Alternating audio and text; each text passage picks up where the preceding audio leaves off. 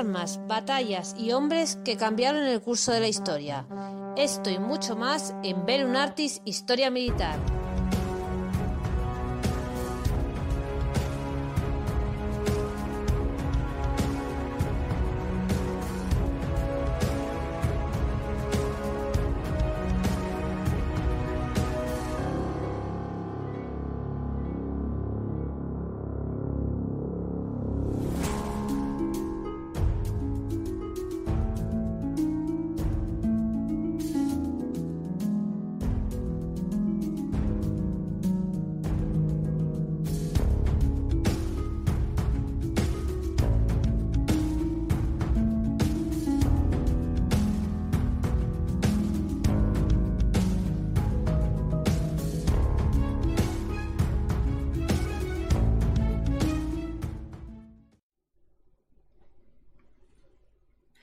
Sir Basil Littleheart fue el gran teórico de la estrategia militar del siglo XX, pionero de conceptos que terminaron germinando en la guerra relámpago de la Alemania nazi e interlocutor privilegiado de los mejores generales alemanes capturados por los aliados occidentales en 1945.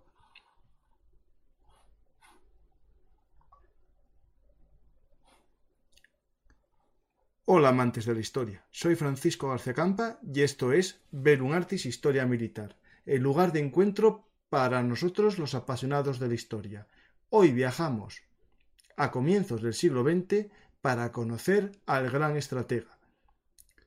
No vamos a hablar de Clausewitz, no vamos a hablar de Sun Tzu, tampoco vamos a hablar de Napoleón, vamos a hablar de Sir Basil Littleheart, un personaje esencial para comprender la evolución de la guerra entre la Primera y la Segunda Guerra Mundial.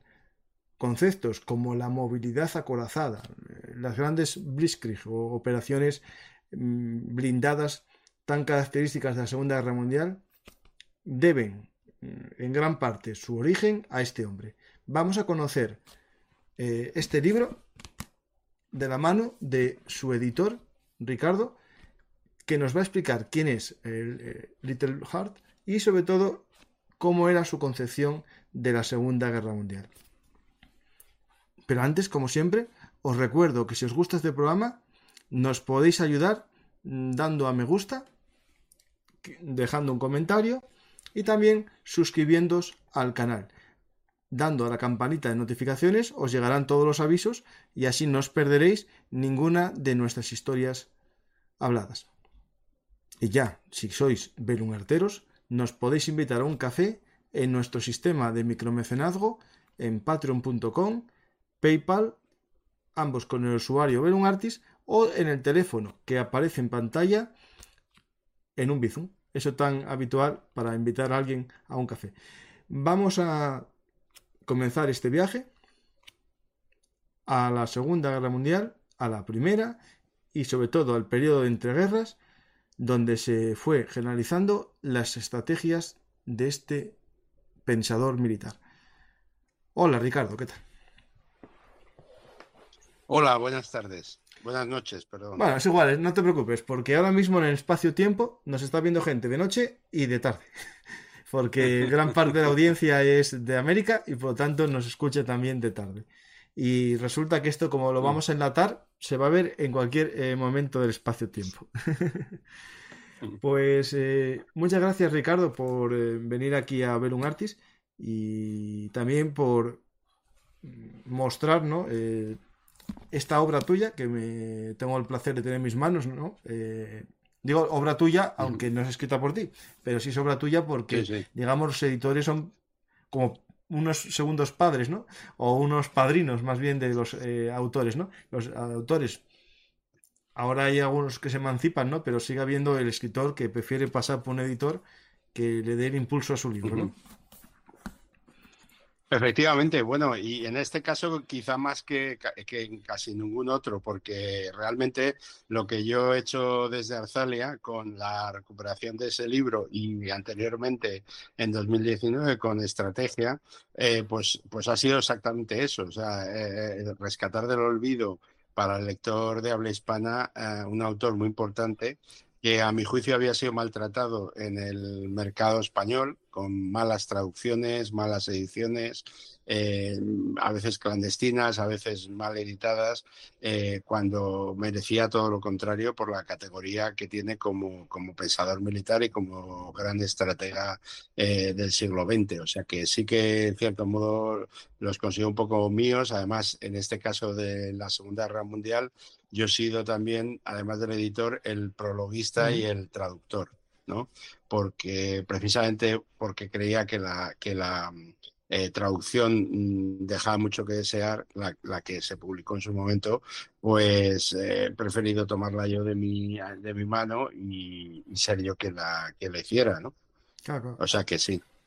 Cuando se traduce un libro, ¿no? de, de cualquier idioma, eh, no solo es pasarlo al, castellano, ¿no? Porque eso lo puede hacer un filólogo perfectamente o una persona que hable muy bien inglés, sino que también hay que coger primero el, espíritu del, escritor, lo que la forma que tiene él de escribir, porque no es, traducir directamente, sino coger el estilo del autor, pero sobre todo también en el tema militar, eh, los eh, falsos amigos que hay, ¿no? En inglés que parecen una cosa, pero cambia el concepto, ¿no? el, platón, ¿no? Que parece pelotón, pero no es un pelotón, por ejemplo. Efectivamente, el platón y el rifle y, ese tipo de cosas que son, que son falsos amigos. Y, pero no solo eso, o sea, para que eh, los que visionan este, esta intervención eh, se den cuenta, eh, todas las medidas que en en cuestión militar las medidas son fundamentales. me refiero a medidas en el campo de batalla. O sea, los ejércitos avanzan y retroceden. y, retroceden, eh, pues dependiendo de los momentos, mucho o se quedan estancados. Entonces, constantemente los autores militares de temas militares hacen referencia a eso. Bueno, pues todas las medidas de la versión anterior de este libro estaban en millas.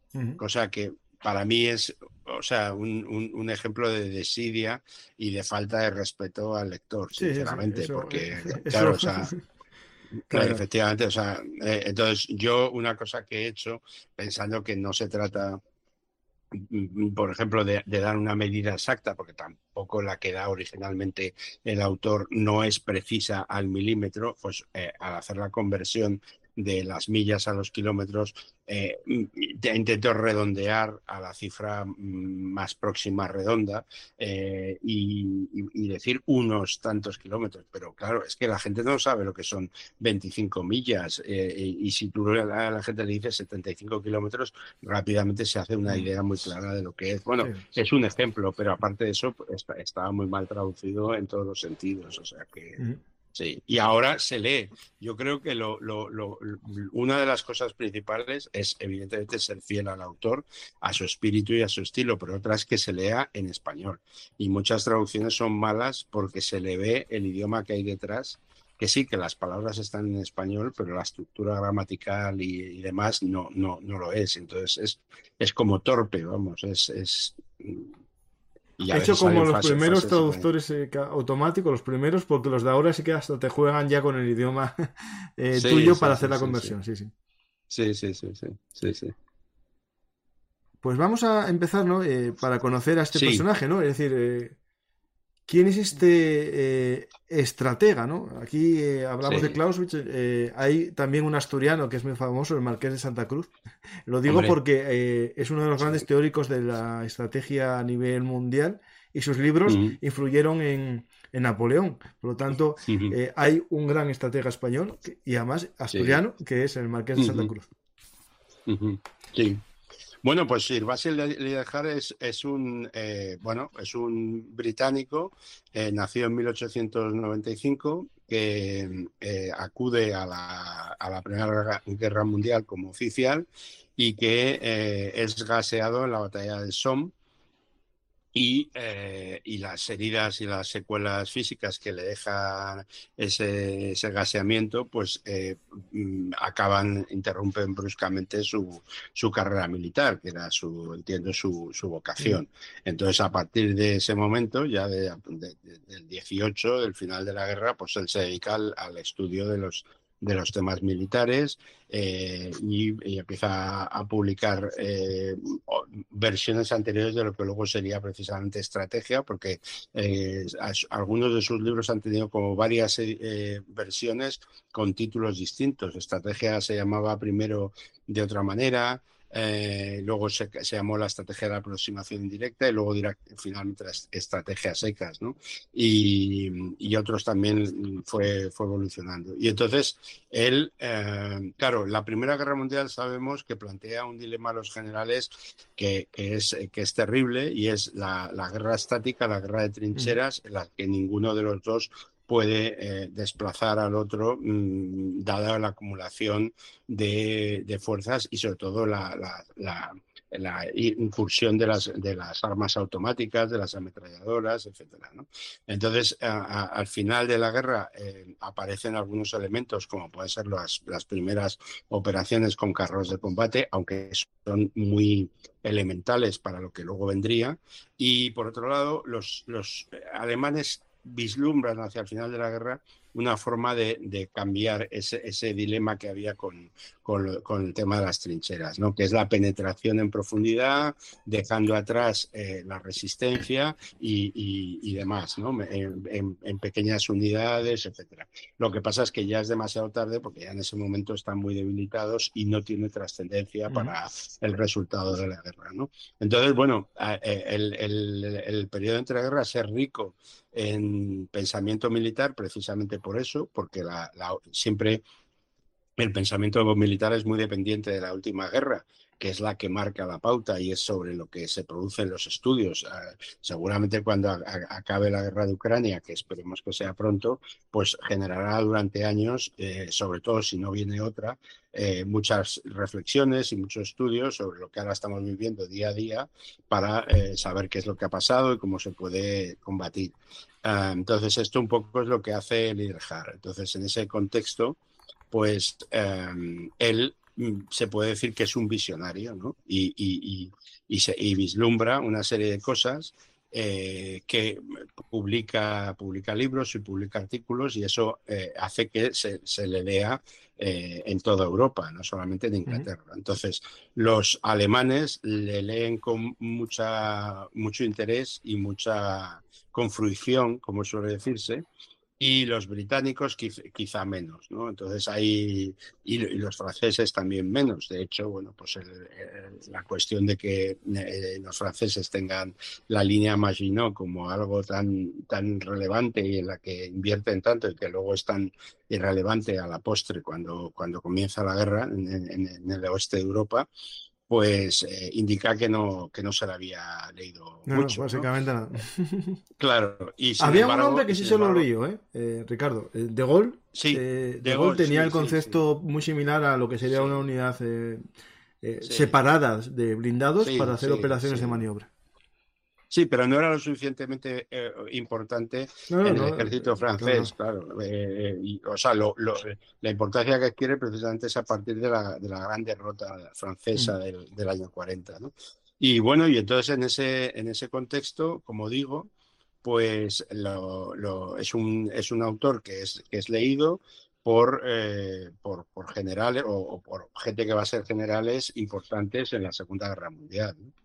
Y, bueno, y él, desarrolla eh, la idea que, luego plasma en, aunque no sea el objeto de este programa, pero, pero tiene que salir inevitablemente porque es una de sus obras fundamentales, el plasma en estrategia, ¿no? que es la, idea de la aproximación indirecta. ¿no? Mm. Eh, bueno, se puede hablar un poco del libro, aunque sería interesante un día explicar estas estrategias, ¿no? Eh, cómo evolucionan. Él hace un estudio histórico y después da su propia conclusión, ¿no? Del arte de la guerra. Exacto, él, lo que, él lo que toma es que tiene una intuición y esa intuición la aplica a toda la historia militar. Bueno, no toda, toda, pero, pero sí arranca los griegos y, va de griego, Roma, eh, unas pinceladas medievales, etcétera, y, llega hasta la Primera y la Segunda Guerra Mundial. esta época, esta época está plagada, ¿no? de estudiosos del arte de la guerra. Claro, la Primera Guerra Mundial mm. sacudió completamente lo que se tenía, ¿no? Lo que se tenía como, como normal y al acabar la guerra hay que dar vueltas a todo, eh, pensar cómo va a ser la siguiente guerra para no volver a repetir ese horror de guerra, ¿no? Y aparecen grandes desarrollos mm, estratégicos eh, en todos los países, ¿eh? En Rusia tienen a...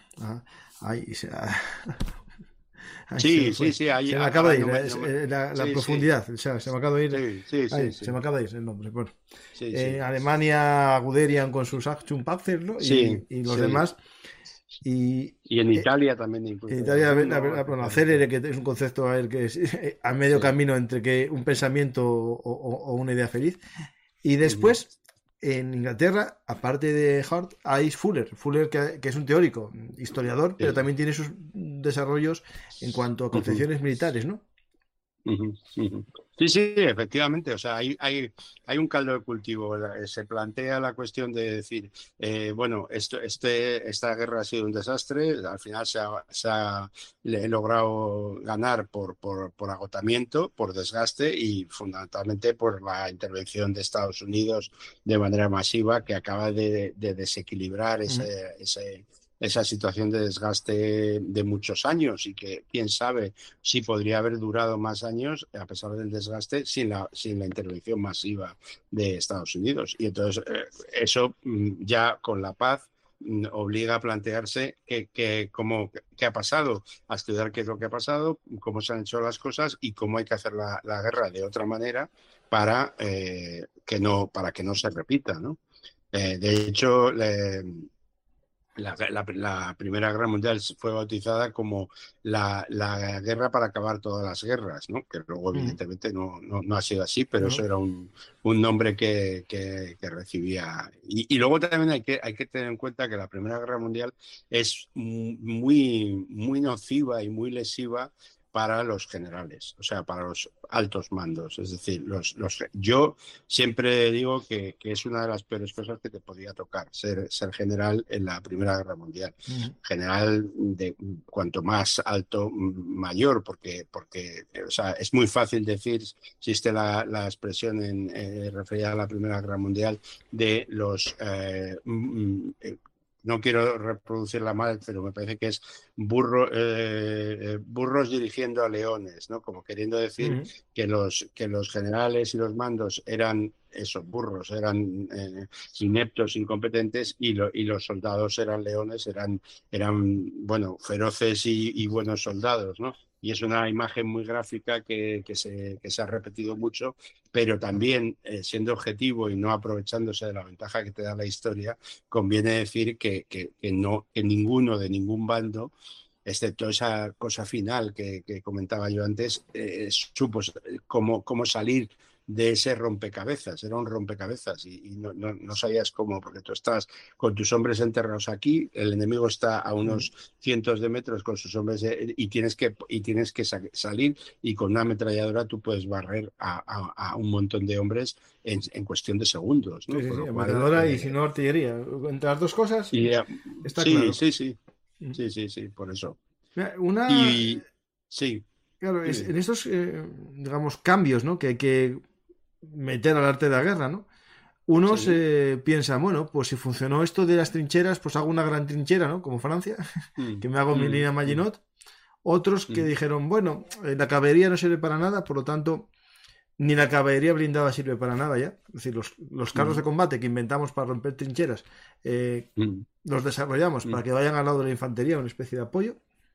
Otros dicen, no, no, no, la caballería funciona. Es decir, los carros de combate que sean como, como jinetes que vayan solos, ligeros, que corran mucho. Mm. Y en, Inglaterra, ¿no? en el Reino Unido, existe esa dicotomía, ¿no? Es decir, el carro eh, fuerte eh, para que acompañe a la infantería con un gran cañón mm. y unos eh, mm. carros más ligeros, ¿no? que vayan como a la caballería tipo usar, ¿no? Que se metan a toda velocidad, su armadura o su defensa es la velocidad. Pero claro, no hay un concepto de unas unidades blindadas que rompan un frente, ¿no? Tipo a lo que podría ser eh, lo que Guderian va desarrollando basándose en, Hart, de, digamos, eh, del concepto de guerra blindada, ¿no? Guerra Relámpago, sí. sí, no, no, no, no, el nombre, el nombre es Guerra Relámpago, pero digamos el concepto, el concepto, digamos, de una guerra en la que sean los blindados el, elemento decisivo. Claro, claro.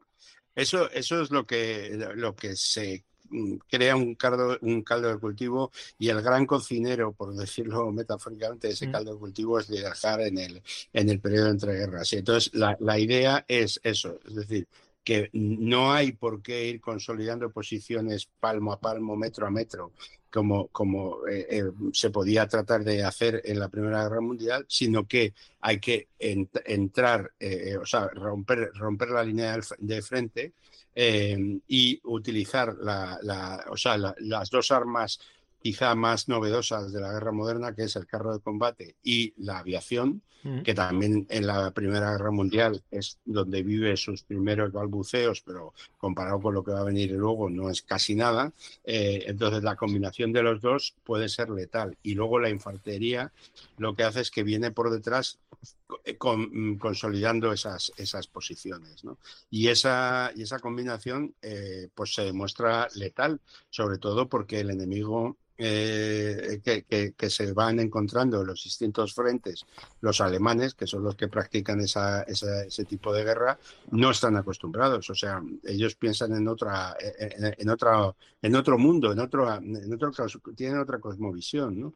Y entonces por eso eh, la, la, Blitzkrieg, la guerra relámpago, la forma de hacer la guerra eh, con blindados de los alemanes es tan exitosa y tan eh, sorprendente para, para, todos sus enemigos desde septiembre del 39, pues por lo menos, por lo menos hasta el año 41, 42, donde ya empiezan a encontrar otros problemas en, en la Unión Soviética, pero por otro cúmulo de, de, cuestiones, digamos. ¿no?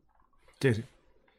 Pues tenemos eh, eh, este hombre, ¿no? Que va dando ideas, que tampoco le, a priori parece que le hace mucho caso. Por ejemplo, yo sé que a Fuller en sus ideas casi lo eh, le habían puesto asignado una especie de comisión de innovación, pero como es demasiado innovador lo quitan, ¿no? Este hombre, Fuller, en el periodo de guerras, ¿seguía siendo militar o estaba más bien en una vida civil escribiendo libros y después se, se reactiva? Sí. Sí, eh, sí, no, no, estaba, o sea, mantenía sus vínculos mm. privilegiados con, con, militares porque no había salido de la milicia por ningún problema, excepto el, físico, o sea, no podía seguir por las secuelas que había tenido, pero eh, bueno, su, su, vida estaba muy vinculada con lo, con lo militar y entonces los gente que hubieran sido compañeros suyos o, amigos suyos, eh, eh, mantenía, seguía manteniendo esa, esa relación incluso a veces le preguntaban cosas. De hecho, en el, en el libro eh, que, bueno, eh, para mí es un personaje humanamente maravilloso por lo que se trasluce de su obra y demás, ¿no? Y, de una manera muy modesta, en algunas de las notas del libro, dice, bueno, yo estaba aquí y entonces me llamó el general tal y me preguntó y no sé qué, no sé cuánto, pero lo pone así muy discretamente en, en, en nota, ¿no? Y, cuando habla dice, bueno, y en el periodo entre guerras una serie de estudiosos, eh, mm, no sé si dice en, en, primera persona del plural o, en tercera, dice, eh, elaboraron teorías o elaboramos teorías, pero de una manera, como digo, como muy modesta para la importancia que, tuvo. O sea, que él eh, era ya un civil, pero un civil muy vinculado con, con el estamento militar. Lo que llamaríamos un analista o un... sí, sí, sí, sí, exacto. De hecho, eh, sus ideas, ¿no? Que las va desarrollando en libros y en, manuales. Una vez llegan en el periodo de guerra, pasan a otros militares que le hacen su, su adaptación, pero posteriormente, incluso en las guerras eh, árabe-israelíes, se siguen basando en sus teorías también directamente, ¿no?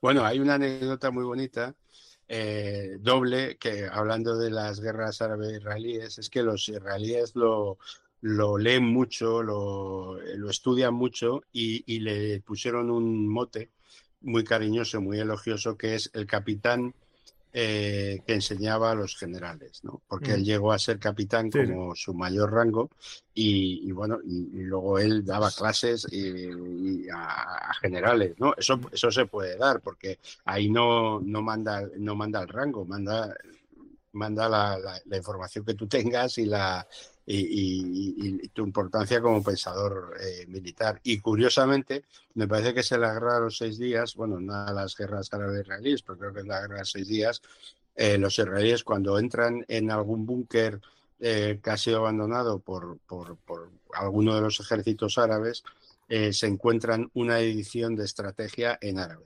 O sea, el libro había sido traducido al árabe y en, esa posición de, combate, ¿no? de primera línea, digamos, pues eh, eh, los soldados, lo, o sea, los oficiales lo, tenían. Igual que se dice que ese es un libro que, Kennedy estuvo leyendo durante las fechas críticas de la famosa crisis de los misiles. ¿no? Lo contaría el propio, el propio Kennedy. ¿no? Sí. O sea, que era la, lectura de cabecera en el momento en el que el mundo ha estado más cerca de, objetivamente, de, ser destruido. Sí, sí, sí, de ese. Ah, eh, no sé si, estamos ahora tan cerca como aquella vez, pero bueno, estamos aquí. Todo es caliente, sí, sí. Pues eh, hay que leer un poco a Little Heart y, a Clausewitz y un poco a Sun Tzu para empezar y a ver los líderes a que hagan estrategias correctas. Pues eh, tenemos ya toda esta visión un poco del personaje, ¿no? Y podemos ver un poco el libro, ¿no? Es decir, cómo... Eh, si ser, espera que lo tengo al revés, ¿no? Es que me pasa por algo. No, yo lo leo bien. Sí, tú lo lees bien, pero yo creo que la gente me lo va a ver ah, al revés. Ah, espera, ¿eh? ah, vale, vale. sí, sí.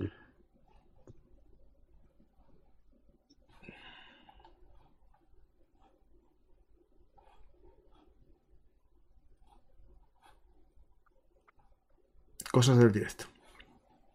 Sí. En mi caso también, o, o, no. no, en tu caso, mira, lo tienes ahí y ya está, perfecto. Sí, sí, sí. Pues ahora, ahora, ahí sí, ahora sí. Tenemos los dos el mismo libro. pues tenemos ahí el libro que es un buen libro, eh, en el que vas explica, vas, va explicando Little Heart, ¿no? Eh, cómo es para él la Segunda Guerra Mundial, ¿no? Lo va haciendo sí. por orden cronológico. Eh, algo un poco de, cómo se edita un libro, ¿no? Te, llega, o sea, este libro que, bueno, es un libro de, libre de derechos, ¿no? Y, no, no, no. No, está... no es libre de derechos. Ah, no, no, no, no. No, te cuento, sí, sí. Eh, el, eh, murió en 1970. Ah, bueno, entonces. Eh, la, claro, la, la, ley dice que eh, son 70 u 80 años dependiendo de la muerte del, del autor, pero vamos, en cualquier caso, tomando los 70 sería hasta 2040, ¿no? está, o sea, hay una cosa que se llama en inglés el state, que es como la, la el organismo que forman los herederos de una persona de este tipo y que es la que se encarga, digamos, digamos una, sí, una especie de fundación. De una especie de fundación, efectivamente, sí, sí, sí, sí, sí, sí, Vale, pues te llega el libro y Claro, tienes que darle un formato eh, correcto, es decir, no como otros libros que tuviste, que fue lo que te dio el, impulso, ¿no? A traducir el, claro. Sí, sí, sí, sí. Bueno, a ver, yo eh, es, curioso que preguntes esto. Yo, tengo una historia de la Segunda Guerra Mundial y otra de la Primera, eh, como autor me refiero, y ah. también una, una carrera, una historia de la carrera espacial. Sí, todos están publicados en Alianza, son pequeñas introducciones. Entonces yo cuando hice eh, mi historia de la Segunda Guerra Mundial, que lógicamente manejé distintas fuentes secundarias, pero diría que el libro de Liderhart fue una que tuve muy presente eh, que, no, no la manejé en la, edición española, tampoco en la inglesa, curiosamente, sino en la francesa, que es la que había en mi casa. Y, y entonces, mm, bueno, prácticamente los, los, la, cartografía, el, texto, etcétera, etcétera, mm, lo, tengo súper subrayado y, trabajado y, esa, y esa fue una, edición. Entonces, no es que me llegara a mí, fui yo el que, el que, el que me dirigía a los, a los propietarios, a la, agencia, a la agencia que representa a esa fundación para decirles que quería hacer el libro y bueno, negociar las, como se hace siempre, contratos tal. Y, y, efectivamente, pues eh, lo, que sí he querido hacer es que aparte del aspecto de la traducción, que consideraba que era, digamos, deficiente, el tema de la cartografía, que sí me gustaría luego eh, dedicarle un pequeño eh, comentario. Y, bueno, y creo que la, presentación, o sea, esto está hecho en un papel semibiblia que hace que un libro de mil páginas pues tenga un lomo muy razonable no, no, un, no un, taco que, que, no sea nada, nada razonable. Y luego los mapas, pues eh, ocupan la página entera, mm. que eso es una marca de la casa, o sea, esto se llama sangre en, en términos de, de, artes gráficas y hace que la información, pues, eh, o sea, es, es un, un mapa se lea mucho mejor, se vea mucho, mucho mejor que, que cuando está metido ahí dentro de una. y, los mapas estos, eh, por ejemplo, este de, de la, bueno, la, contraofensiva rusa, ¿no? Eh, ¿Son mapas hechos por vosotros o se basan en alguno de, digamos, de otras ediciones de, de la fundación, por ejemplo? De la fundación que tenga. Sí, sí. Eso es muy curioso. O sea, los, para mí los mapas en historia militar son fundamentales. O sea, yo creo que eh, cualquiera que hemos, hemos leído historia militar, si, no, si, no, si te están contando movimientos y operaciones y, te pasa por aquí, pasa por allá, o, vamos, o conoces esa zona de una, al milímetro y, te lo imaginas en la cabeza, o, si no necesitas un mapa que te permita seguirlo y, las flechas. La cartografía del Liderjar es igual de clara que su forma de exponer la, cosa. De mm. hecho, eh, tiene unas flechas de avance que yo digo que son sensuales, ¿no? Porque no son estas flechas a veces que hay en los croquis militares o en los libros eh, militares que son como ortopédicas eh, y, o sea, está, muy, está muy clara, sí, efectivamente. Por ejemplo, pero estos mapas, ¿los diseñó en su época o son...? efectivamente, eso es lo que va. O sea, mm. en, su época, eh, hay que tener en cuenta que en, esa época los mapas se hacían como los, los eh, ¿cómo se llaman estos? Eh, que no son los arquitectos, los... Eh, aparejados, los, sí, delineantes, delineantes, Eso, delineantes, delineantes, perdona, que no me salía la palabra. O sea, eran como delineantes, o sea, se hacía todo a mano, los perfiles y la, y la toponimia y, todo eso. Hoy en día todo esto se hace por ordenador y no, bueno, tiene un coste importante y tiene un, esfuerzo también importante, pero, pero se hace digitalmente. Entonces, yo tengo, mira, la, imagen yo, soy profesor de, bueno, ahora últimamente no doy clase porque estoy en otras funciones, pero eh, de delineantes. Y yo siempre ah, les ponía, yo, pero yo les doy clase de derecho, ¿no? Pero yo les ponía una sala de Boeing con más de mil delineantes, todos con su mesa de dibujo. Y, ahora digo yo, todo eso lo hacen tres, tres, de vosotros con un ordenador. Sí, sí, sí. Claro, eh, realmente la, eficiencia es mucho mayor pero claro, se quita, se pierde ¿no? un poco ese, ese gusto, ¿no? Por esos mapas en los que está escrito como a letra manual, ¿no? Los nombres, ¿no? si coges, por ejemplo, los de Fuller viejos y tal, son así también. se ve que es bueno, una persona con muy buena caligrafía, pero se nota que es escrito a mano, ¿no? Claro. Sí, pero ¿sabes qué pasa? Que yo creo, eh, yo puse una metáfora en un artículo que me pidieron para presentar este, este libro y, y, que mira, a, una edición en 2023 de este libro en la cual eh, em, maquetas de nuevo el texto, eh, lo traduces de nuevo, etcétera, etcétera, y no cambias los mapas, es como si tú entraras en una casa y en la cual has, ha estado, ha estado bueno, deteriorada, pintas, la, pintas las habitaciones, pintas el pasillo, pero no cambias los baños y, la cocina. ¿Sabes? O sea, resultaría una imagen extraña. O sea, cuando, aunque, aunque no pintes la casa, los baños y la cocina es lo que se reforma normalmente, porque es la parte que, más se nota. Y entonces, eh, eh, aquí eh, quería expresar con esa metáfora, que creo que se entiende muy bien, el hecho de que no cambiar los mapas para mí no era una, una opción. ¿no? Entonces, la base cartográfica, que es la idea de Liderhard, eh, la, sencillez, la simplicidad, esas curvas sensuales que decía antes, eh, etcétera, etcétera.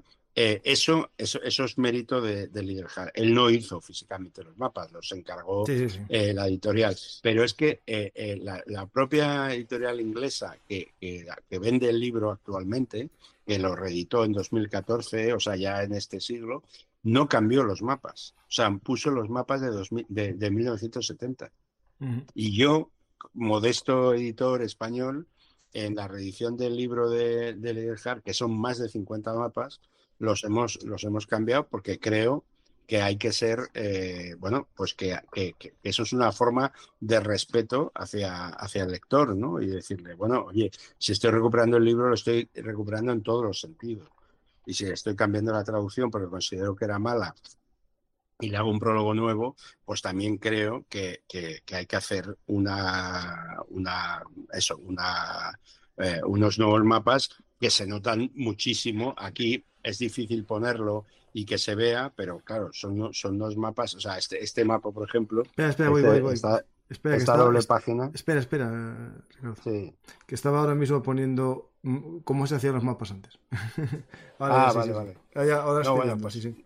Este, este mapa arriba es la campaña en, el oeste, o sea, Bélgica, Holanda y, hasta Dunkerque, y abajo es la caída de Francia en, dos mapas, fíjate, media página y media página, pero, pero está todo clarísimo, o sea, no es cuestión ahora de explicarlo, pero, pero es todo como muy, muy, muy sencillo y al mismo tiempo, pero claro, estos mapas, eh, la línea, la, tipografía, las flechas, todo eso es que, es que lo requerían. Era como reformar los baños. y luego otra cosa que tiene esta edición es que, eh, y eso sí es mérito de la edición británica, esta que digo yo, de 2014, una cosa así, son los índices. O sea, la edición española no tenía índices. Eh, que, yo, ah, mil páginas no tienen índices un poco. Sí, sí. Bueno, la tengo ahí, lo podía, pero me tendría que subir a un. No, no, tranquilo, tranquilo, digo, pero, mil páginas pero, índice mata. Sí, sí, sí, sí, sí.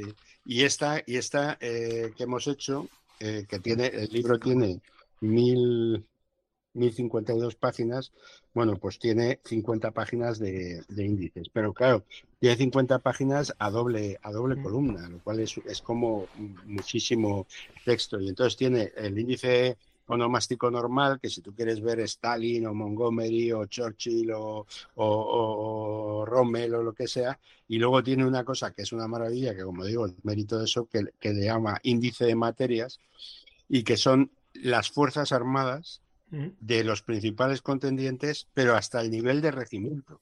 Es decir, que tú empiezas y dices Fuerzas Armadas, Alemania, tal, Ejército de Tierra, grupos de ejército, grupo de ejércitos A, el grupo de ejércitos África, B, C, luego ejércitos, primer ejército Panzer, de tal manera que si tú quieres saber el famoso sexto ejército eh, alemán, eh, dónde estaba en distintos momentos, lo, tienes aquí en, en, todas sus páginas, ¿no? Y, me parece que ese, esa, esa, herramienta de los índices, eh, no simplemente el índice onomástico, sino, sino este de materias, es otra de las aportaciones del libro que, bueno. no, es interesante. Yo, la cita así por tipo de unidades, ¿en qué página está la cita? No sé si lo vi en algún otro libro, ¿no? La verdad que un poco. No, no, no. Creo que creo que no es, creo que no es habitual. Yo tampoco lo, he visto, es verdad. Y me pareció bueno. Y eso es un tour de force. Y, bueno, le encargué que, hizo un trabajo magnífico, un otro invitado tuyo que es Fernando Calvo González Regueral ya vi que era el que hizo el prólogo, el que hizo el prólogo del de estrategia. De, estrategia, efectivamente. Y yo le encargué los índices para que, porque también los índices hay que hacerlos y hacerlos con criterio. Sí. A la gente que quiera eh, aprender un poco sobre la Guerra Civil Española, eh, le recomiendo que vea los dos programas que hice con Fernando el de los pongo ahora en pantalla mientras descansas un poco y hago un poco de publicidad de otros libros tuyos también de la editorial tuya que son eh, muy interesantes. Eh, hicimos uno que es los hombres que lucharon la guerra civil basado en dos manuales tuyos de soldado rojo soldado azul una especie de bueno de facsímiles de, cosas que llevaría un soldado en su mochila. Y después mm, el que hicimos el último el de la guerra civil, las campañas militares. Un poco un resumen rápido de todas las campañas militares de la guerra civil española. Después hablaremos algún día ya de batallas en, concreto, que habíamos hablado de eso, e incluso un poco un resumen de los militares, ¿no? De los generales de, los ambos, ambos bandos, un poco sus características. Eh, y el libro que es La Guerra Civil. Sí, sí, Pues hablando un poco de ya del libro en sí, ¿no? Aparte de que la edición, ¿no? Que es lo que tú te sí, sí, igual que la traducción. Claro, sobre la Segunda Guerra Mundial, libros así, ¿no? La Segunda Guerra Mundial. tenemos las, ya, si estos son de alguien que vivió la época, tenemos también, ¿no? La Segunda Guerra Mundial de mm. Churchill, por ejemplo, ¿no? Ya es de su época justamente, ¿no? Tenemos autores ¿no? ya más modernos, Martin Gilbert, ¿no? que tiene su libro Segunda Guerra Mundial, tenemos, mm, no sé, mm. yo creo que todos los grandes historiadores tienen uno, ¿no? Por ejemplo, yo que sé, Vivor mm. tiene sus cosas de la Segunda Guerra Mundial, todos, todos tienen algo. ¿Qué aporta este libro, eh, siendo un libro ya de, época? Mucha gente cuando ve libros antiguos dice, no, esto está desfasado, ¿no? Yo le doy mucho valor a los libros antiguos porque es lo como lo vivió la gente de su época, ¿no? Es decir, esto era así es verdad que puede haber hallazgos en, algún archivo, pero en ese aspecto, que yo no le quito valor a un libro, yo, me, me, dices un libro de, de Samuel Normandía y me quedo con Ambrose, o con el los Ryan del, Puente Pegaso, ¿no? me quedo con los clásicos. Pero ¿Envejeció bien el libro? Es una pregunta interesante, aparte de que esté bien maquetado, que esté bien tal. Sí, sí, sí, por supuesto. Bueno, eso, esa pregunta, si no, sería o es la primera pregunta. De hecho, yo en el prólogo, eh, que como te decía, lo, lo, eh, he hecho yo, mm, me hago esa pregunta deliberadamente eh, para no eludirla, ¿no? Es decir, como un, un, un tema del cual se publican decenas o centenares de novedades todos los años, eh, se, puede, se puede rescatar un libro que tiene 55 eh, años, ¿no? O casi 55 años. Bueno, porque es, el valor de los clásicos. Es como decir, mm, ¿por qué seguimos leyendo a los clásicos grecolatinos y por qué seguimos... Porque, porque siguen teniendo una vigencia. Entonces, aunque evidentemente no es lo mismo la literatura que, tiene un valor intrínseco que hace que, sea intemporal si es buena, mm. pero también, también los clásicos como ensayos yo creo que tienen ese, ese valor, aunque sea distinto al literario, ¿no? Entonces yo creo que eh, muchas de las cosas, eh, eh, o sea, normalmente la historia consiste en derribar las estatuas, no, no en el sentido que se hace ahora, también, ahora, tal, pero no, las estatuas metafóricas y simbólicas de los historiadores del pasado. Mm. O sea, resulta que hay uno y, se, dice, los periodistas dicen, la historia definitiva de no sé qué, y luego pasan 20 años y llega otro y dice, no, fulano se equivocó porque no supo ver esto, porque no sabía, o porque no había visto unos papeles que han salido mm. después, ¿no? Pero yo creo primero, la historia de la historia de es una historia militar. Eso yo lo digo claramente para que no haya confusión. Y la historia de la Segunda Guerra Mundial, yo digo siempre que es la historia del mundo en esos años. ¿Qué quiere decir la historia del mundo en esos años? Que realmente pasaron otras cosas, pero fueron irrelevantes porque ocupaba tanto espacio eh, eh, la guerra en, en, grandes partes del mundo que lo que quedaba fuera de la guerra era prácticamente insignificante o, muy secundario. O mm. sea, quiero decir, estaban implicados las grandes potencias del mundo. Eh, territorialmente estaban implicados los cinco continentes. Eh, mm, la, economía estaba absolutamente condicionada por la guerra. Eh, las alianzas eran fundamentales para la guerra, con lo cual lo que quedaba fuera era anecdótico. Eso no podemos decirlo ahora con la guerra de Ucrania, por ejemplo, ni, con, ni con otras. Es decir, que el mundo el mundo, a pesar de que se ha visto muy afectado por la guerra, pero sigue y, aquí pasan cosas. Aquí tenemos nuestros problemas con los bancos, nuestros problemas con las hipotecas. y, efectivamente, efectivamente. Pero eh, la Segunda Guerra Mundial probablemente es la única que tú puedes decir. Lo que pasó entre el 1 de septiembre de 1939 y el 5 de agosto, el día de agosto que se hace la, capitulación japonesa en el Missouri, no sé qué, es la historia del mundo. O sea, no, no, casi no, no se distingue una cosa de otra. ¿no? Entonces, eh, eh, no sé por qué te decía esto, perdona, se me fue. no, no, era porque decías que era una historia militar.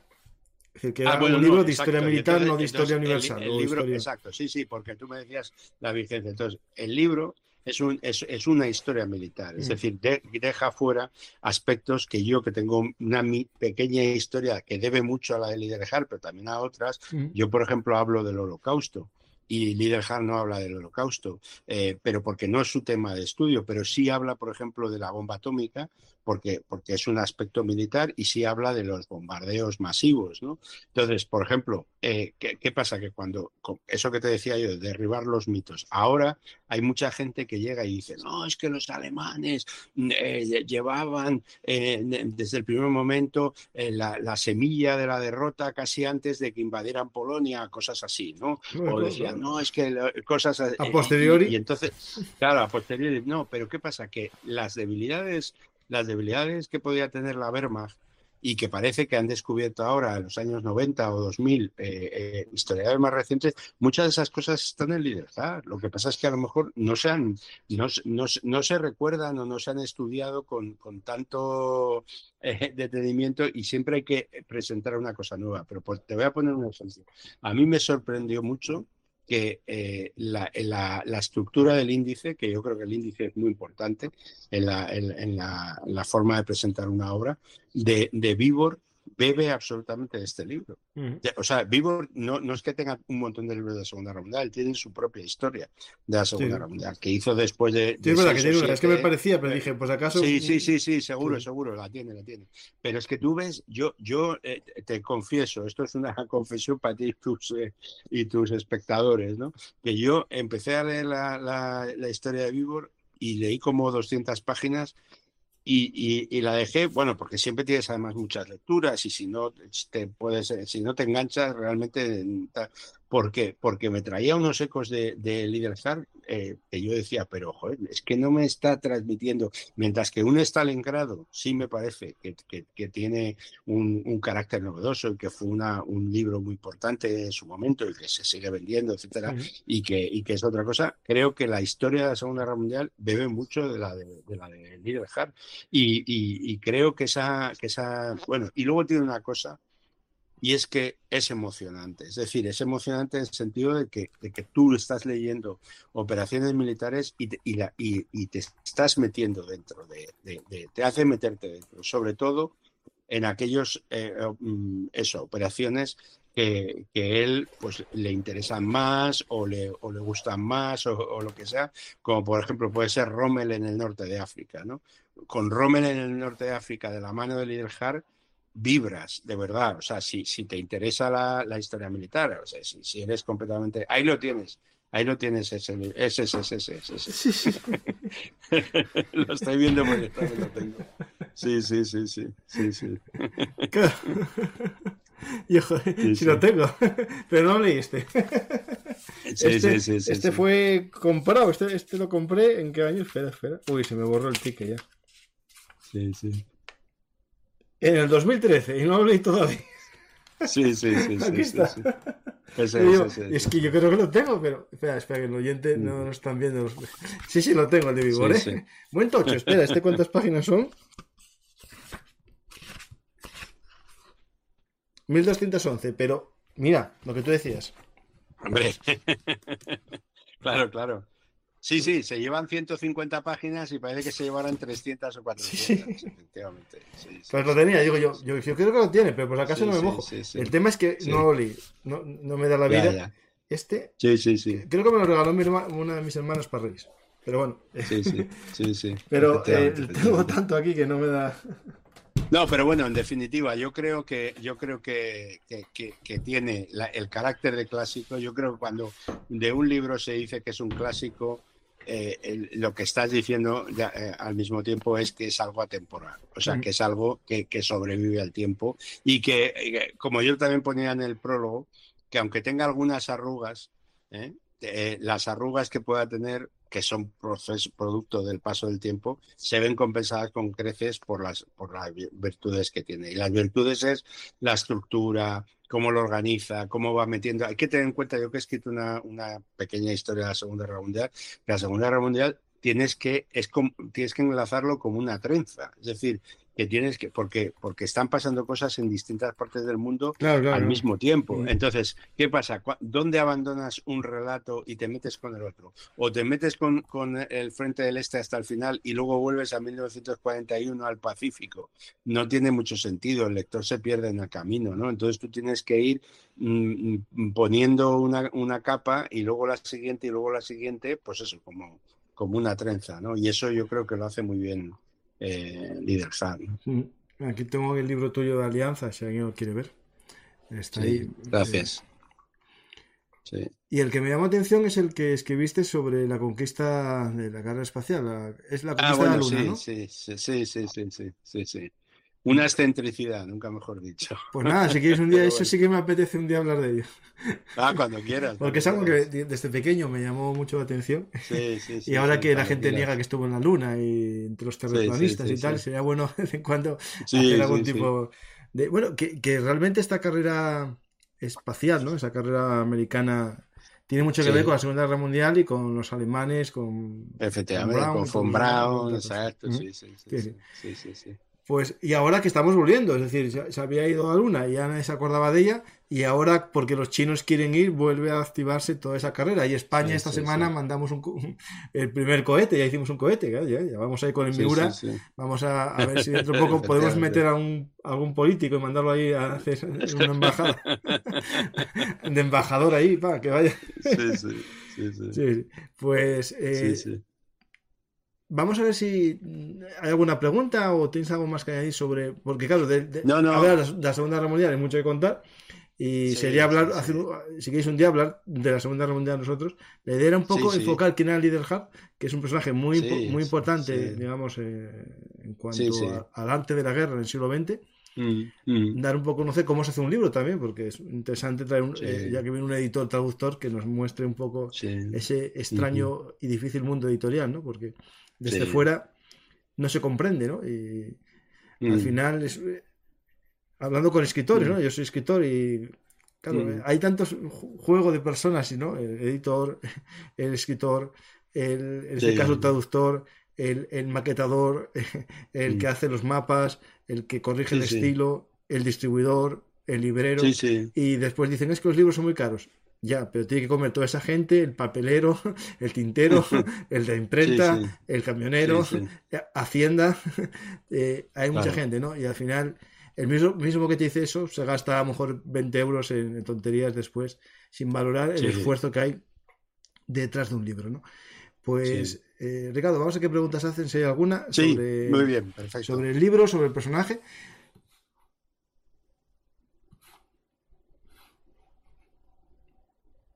Vamos aquí a, preguntas. ¿Alguna obra del Marqués de la Cruz? Bueno, hay unas. Eh, hizo un libro de estrategia. Yo iba a hacer un. A ver, este es de Asturias, ¿no? En un pequeño pueblín de Asturias y de Puerto de Vega. Hizo un libro que te, os digo el nombre ahora mismo, eh, pues acaso. Creo que se llama Estrategias, pero. Yo quería hacer un día un pequeño. Eh,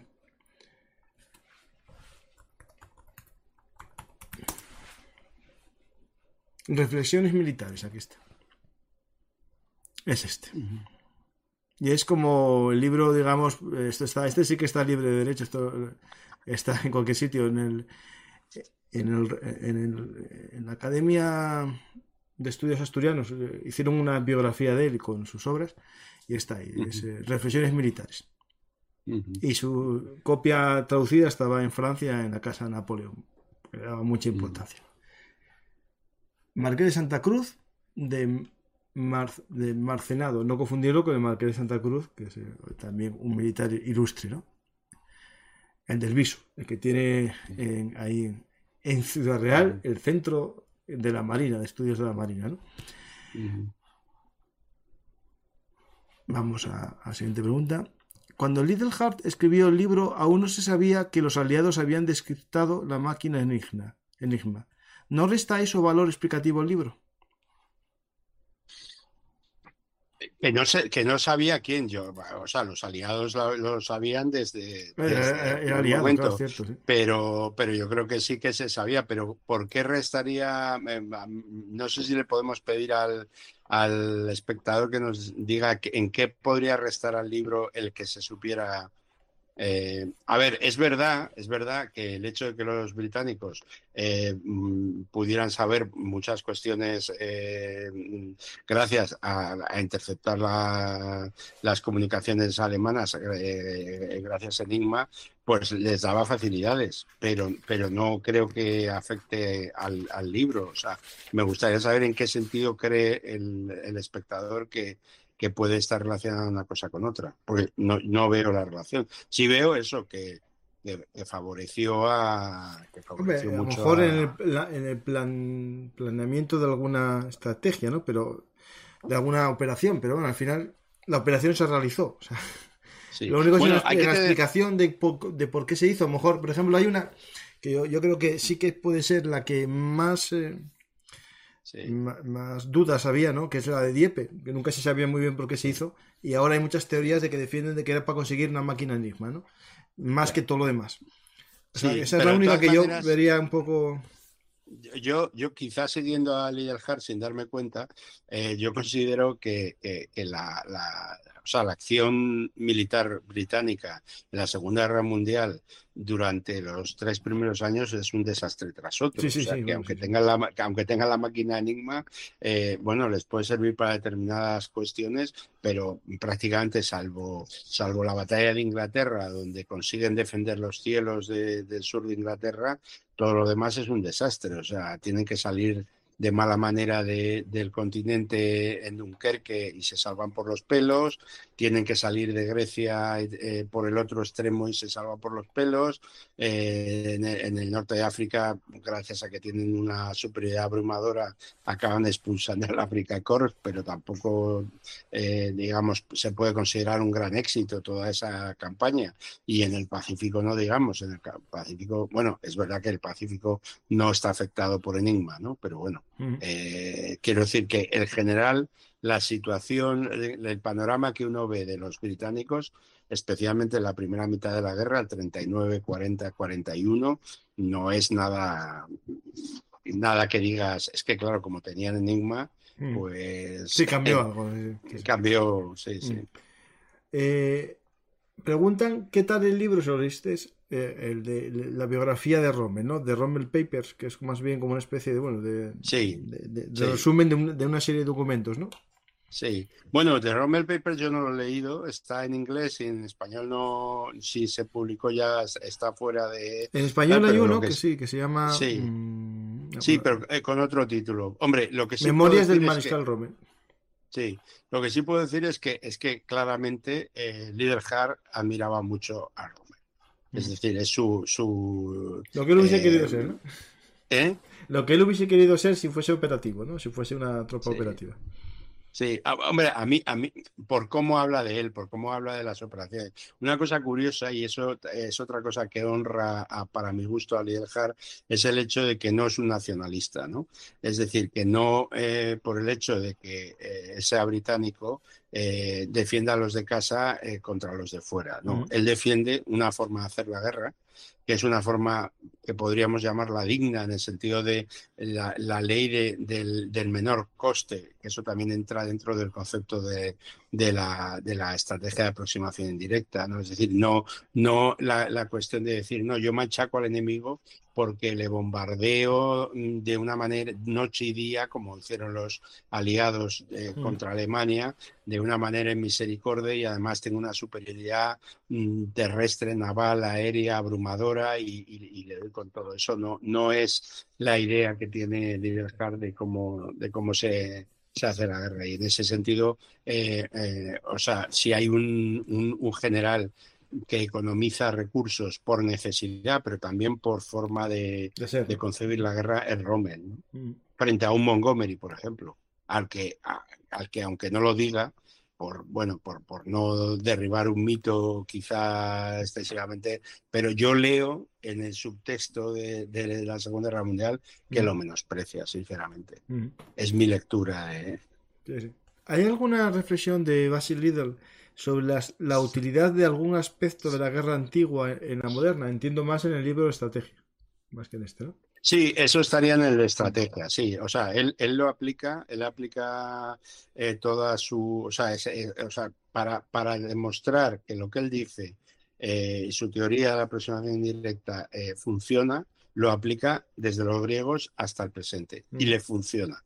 O sea, es, un, es una idea coherente que le funciona en todas las épocas. Y en todas las épocas él llega y dice, están estos contra estos y estos hacen tal, y de repente llegan y como estos hacen una estrategia de aproximación indirecta, vencen. Y vencen y vencen y vencen y siempre vencen los que aplican una estrategia de aproximación indirecta.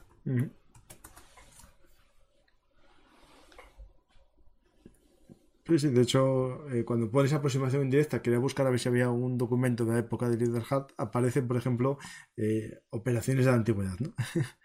Sí, sí, sí, eh, sí. Y, este es el libro, hay un libro de estrategia de aproximación indirecta se titula así el libro, que es el mismo de estrategias o este es, el mismo, es el mismo, lo que pasa es que se llamó con distintos nombres. De hecho, la, primera edición de, eh, de, ese libro era algo así como las grandes batallas de la historia. O sea, que él mismo fue cambiando eh, los nombres pues, con sus editores y al final ya se quedó acuñado como Estrategias Secas, que es el que, el que yo he publicado y el que, y el que queda ahora para la posteridad, digamos. Sí.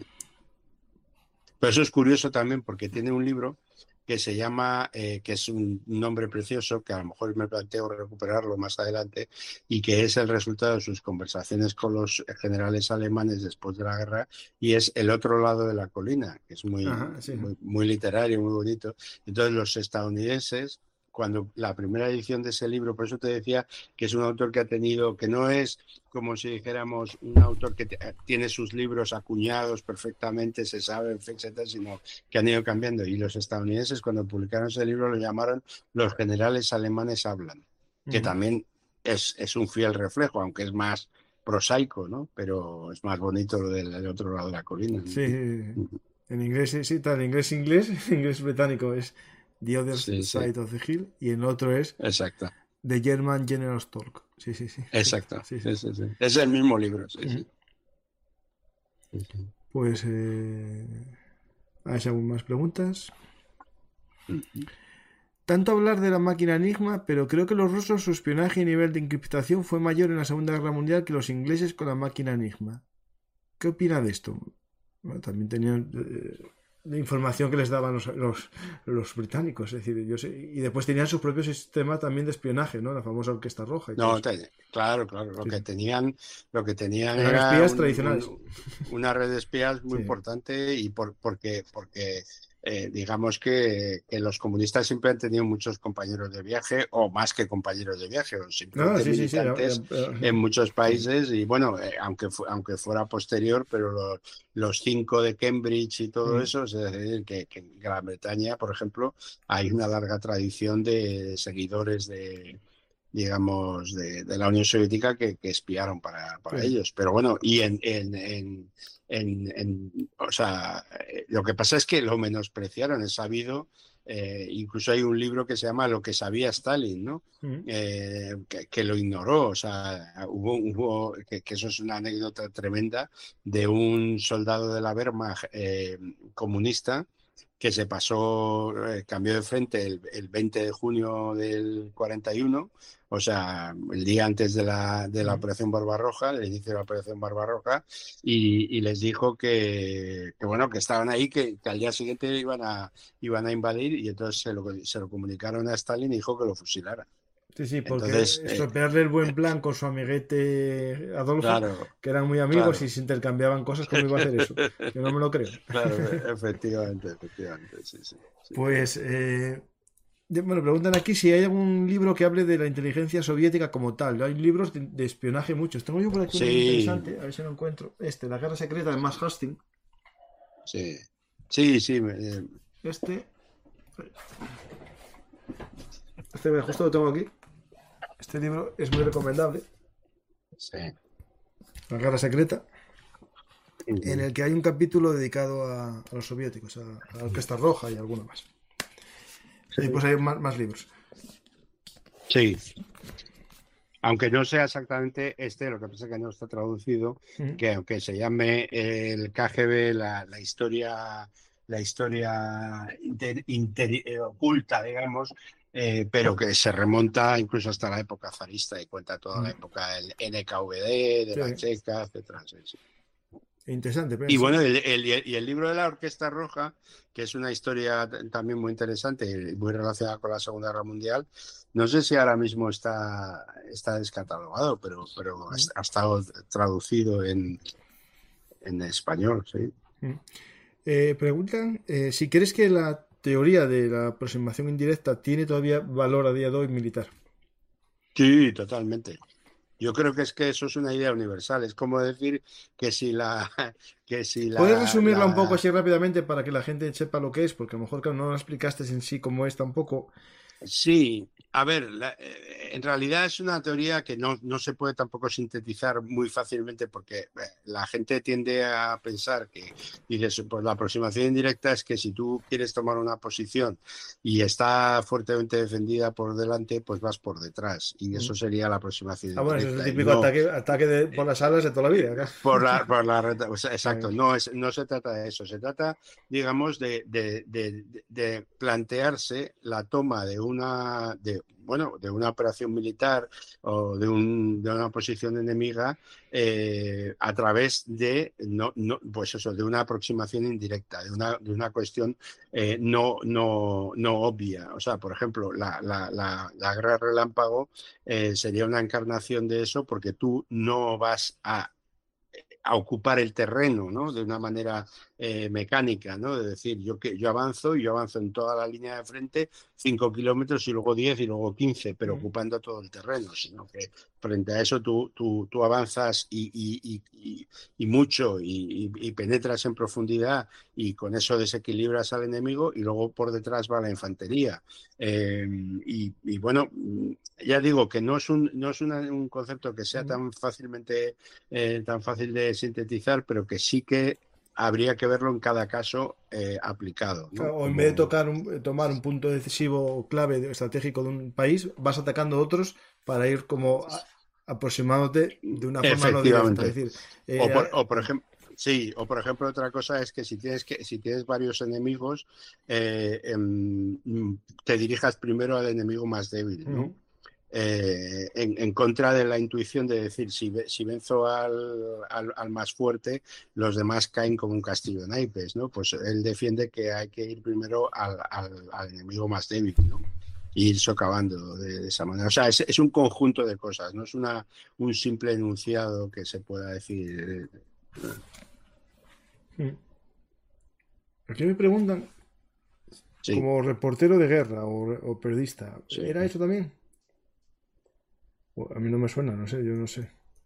No, yo no creo. No, ah, que si era, no, no. No, no. No, no, no, no. Era escritor, escritor, digamos, pero o, ensayista, pero no era periodista como tal. O articulista en algún periódico, sí, pero.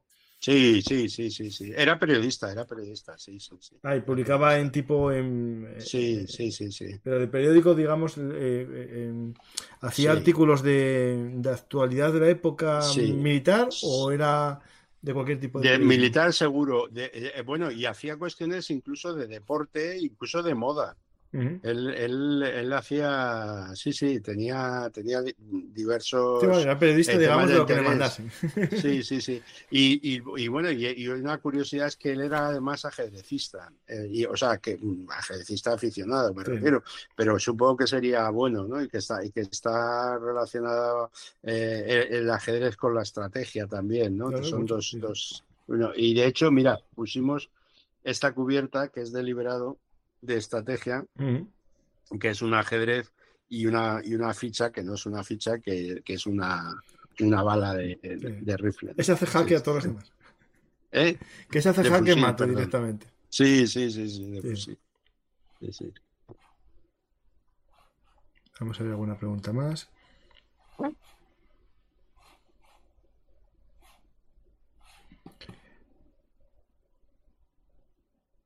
Little Heart sobrevalora el papel militar británico en la guerra, como buen inglés que era.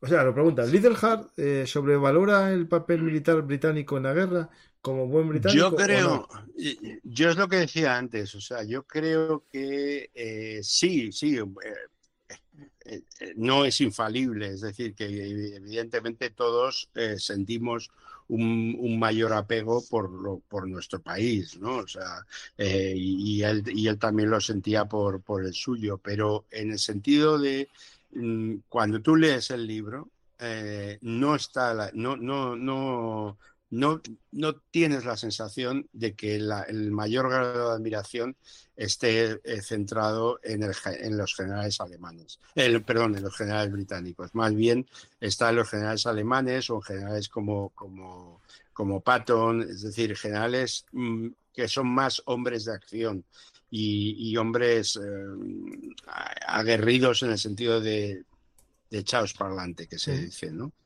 Entonces, eh, sí, puede que, puede que desde nuestra perspectiva de 2023 sobrevalore algo, pero claro, es que la perspectiva de 1900, eh, de la propia guerra o de 1970, eh, no se, no se le puede pedir tampoco que sea, que sea Dios, ¿no? Y omnipotente y omnipresente y con una visión.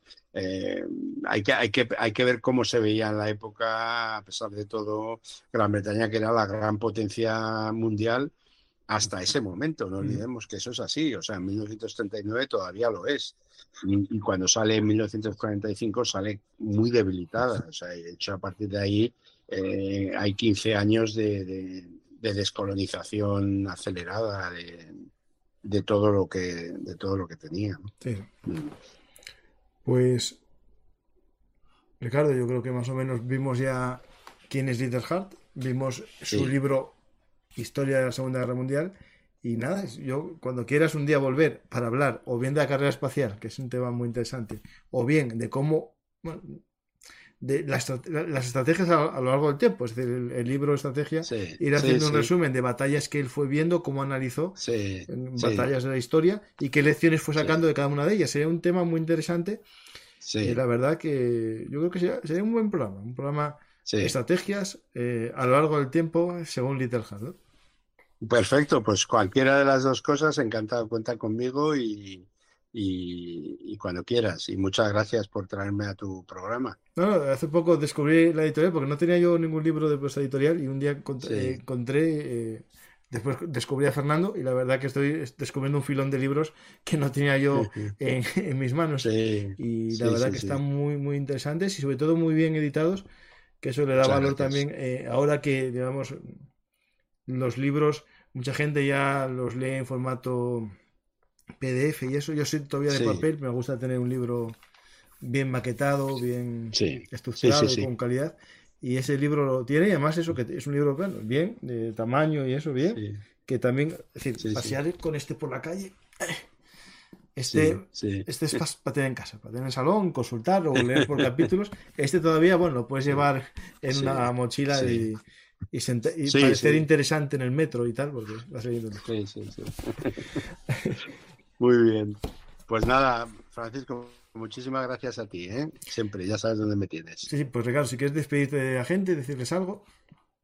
Pues nada, espero que os haya gustado el programa. He puesto todo el cariño y el mismo que puse en, recuperar la obra de Lidl y, y la más reciente, la de la Segunda Guerra Mundial, que ha sido un pequeño tour de force. Pues me despido yo también. Hablamos ahora un momento ya fuera de micrófonos. Muchas gracias a todos los que estáis aquí eh, por eh, compartir juntos nuestra afición a la historia, ¿no? A aprender del pasado, ¿no? Que en este caso, la Segunda Guerra Mundial y sobre todo el, personaje de hoy, ¿no? Little Hart, un personaje que estudió la estrategia militar de todos los tiempos, es esencial para comprender lo que pueda venir, porque al final cambiarán las armas, cambiarán los escenarios, cambiará las causas, pero la forma de combatir va a ser similar. Es decir, eh, habrá gente que se enfrente de, contra la pared de frente y otros prefieran esquivarla y atacar por atrás la pared, ¿no? Pues eso nos dará lugar a los clásicos, ¿no? Yo me acuerdo perfectamente en el programa de Bakhmut, los, todos los que llevo haciendo ocho meses sobre la batalla, que casi durante seis meses el, ataque era frontal a la ciudad, ¿no? Y yo dije, pero hombre, si Cayo Mario ya hacía sus ataques por las, por las salas ya hace tiempo, ya esto es un clásico. A ver cuándo empiezan mm. a espabilar. Y ya empezaron y empezaron los famosos ataques, ¿no? para intentar cerrar la ciudad en una gran U. No hay nada nuevo en este mundo. Pues ya que estamos hablando de Cayo Mario, bueno, hace mucho que no, que no doy la paliza a la gente. Eh, con mi libro Cayo Mario, el tercer fundador de Roma, que ya está en segunda edición y dentro de poco puede que una tercera.